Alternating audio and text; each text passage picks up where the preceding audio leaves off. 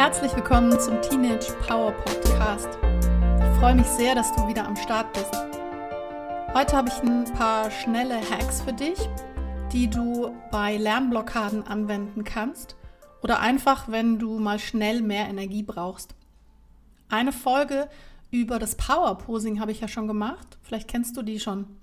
Mit dieser Art der Körperhaltung kannst du eben auch ziemlich großen Einfluss auf deine Stimmung und dein Energie- und Stresslevel nehmen. Jetzt aber erstmal viel Spaß mit den sechs Hacks.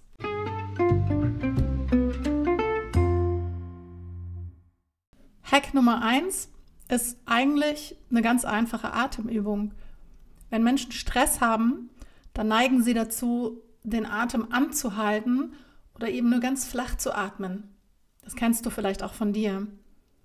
Wenn du langsam und tief ein- und ausatmest, dann versorgst du dein Gehirn mit Sauerstoff und es beruhigt sich.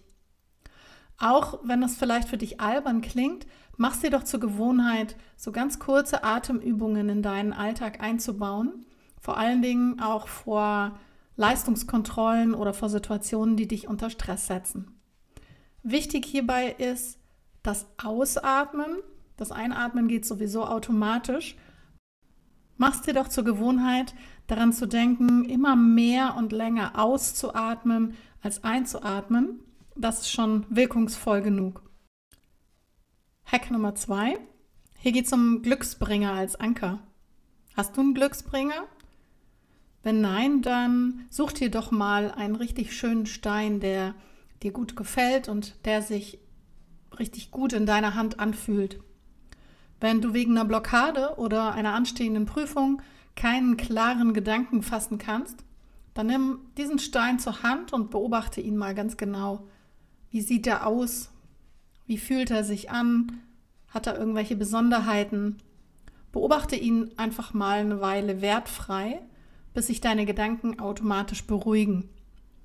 Und wenn du immer wieder zurück an den Stress denkst, dann leite deine Gedanken sanft immer wieder zu dem Stein zurück.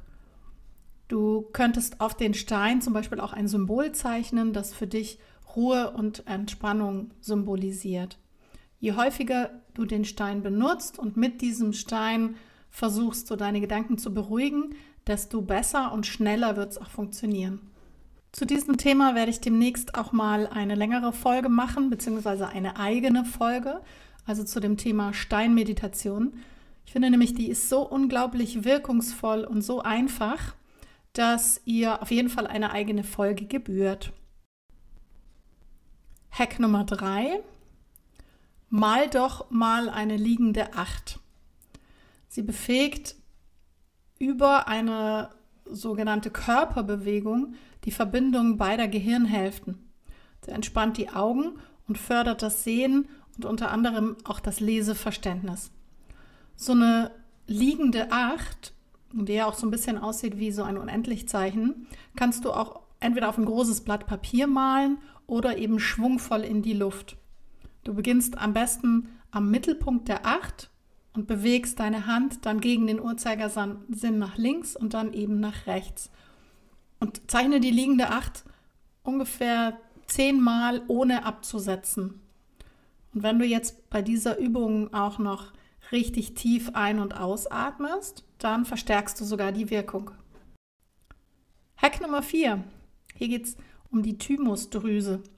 Die Thymusdrüse sitzt ungefähr vier Finger breit unterhalb der Halskuhle in der Körpermitte. Sie steuert die gesamte Lebensenergie im Körper und man nennt diese Drüse auch Mutdrüse. Sie zu klopfen wirkt wie ein Energieschub.